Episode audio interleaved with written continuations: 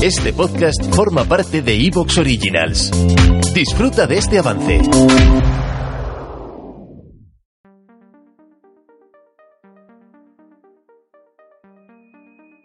Este es un nuevo programa de relatos de misterio y suspense.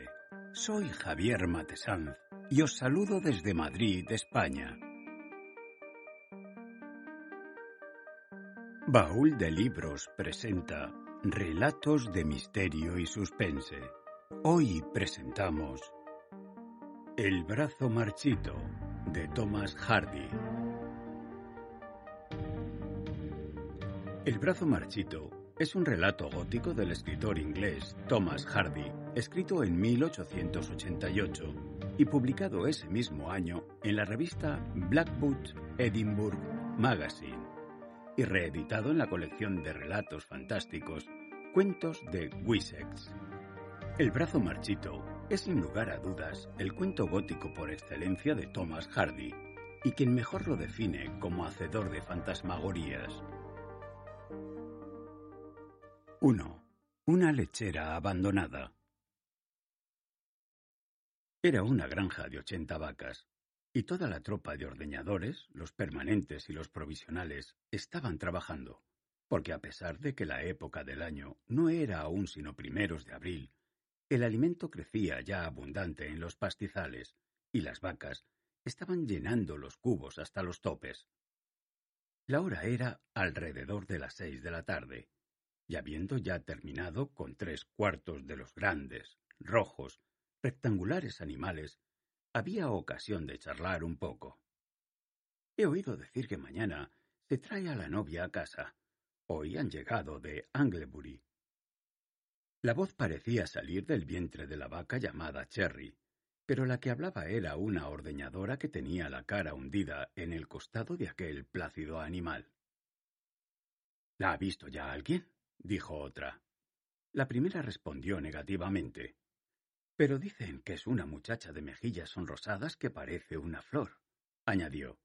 Y mientras hablaba, la ordeñadora volvió la cabeza para poder mirar, por encima del rabo de la vaca, al otro extremo del establo, donde una mujer de unos treinta años, delgada y desvaída, estaba ordeñando, algo apartada de los demás.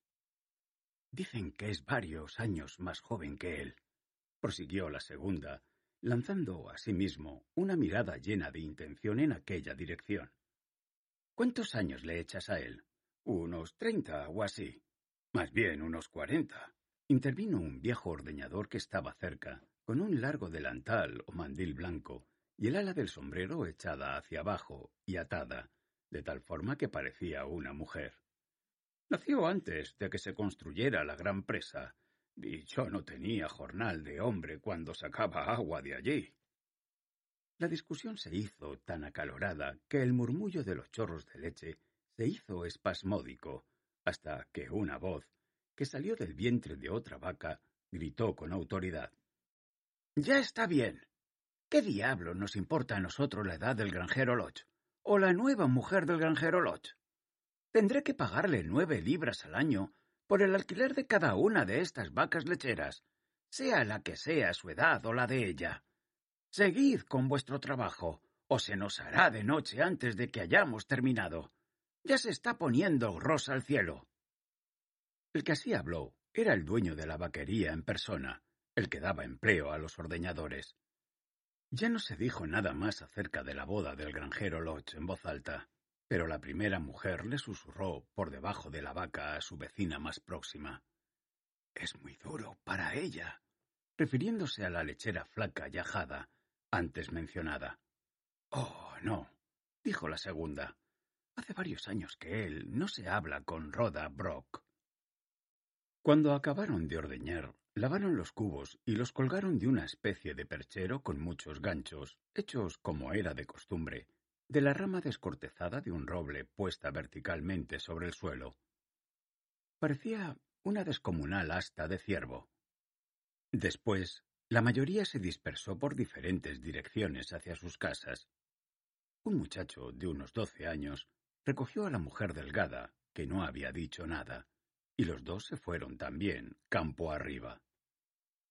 La ruta que siguieron estaba apartado de las que seguían los demás y conducía a un paraje solitario que estaba más arriba de los pastizales y no lejos de los confines del erial de Egdon, cuyo oscuro perfil podían ver en la lejanía al acercarse a casa.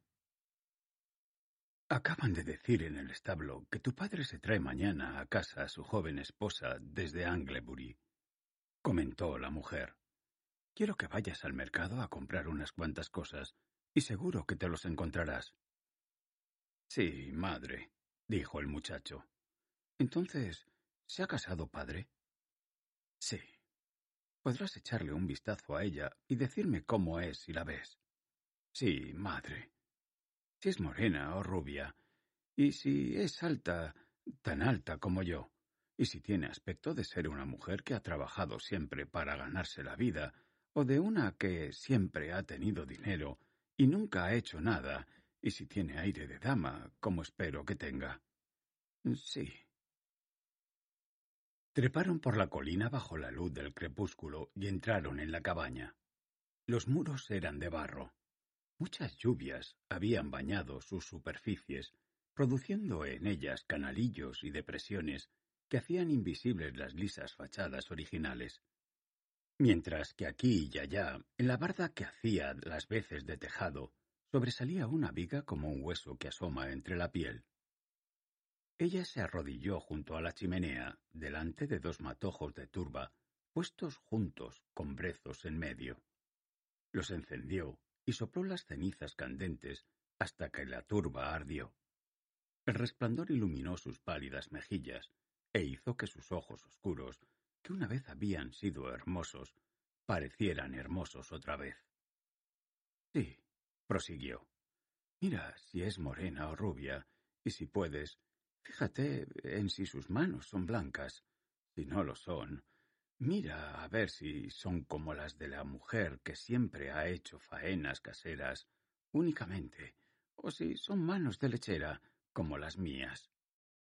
El muchacho volvió a sentir, esta vez sin prestar atención, y sin que su madre se diera cuenta de que estaba haciendo con su navaja una incisión en la silla con respaldo de madera de haya.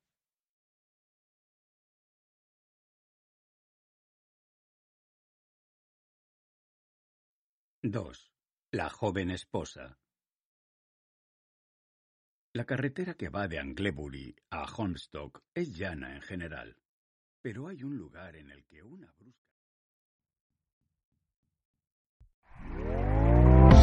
¿Te está gustando lo que escuchas? Este podcast forma parte de Evox Originals y puedes escucharlo completo y gratis desde la aplicación de Evox. Instálala desde tu store y suscríbete a él para no perderte ningún episodio.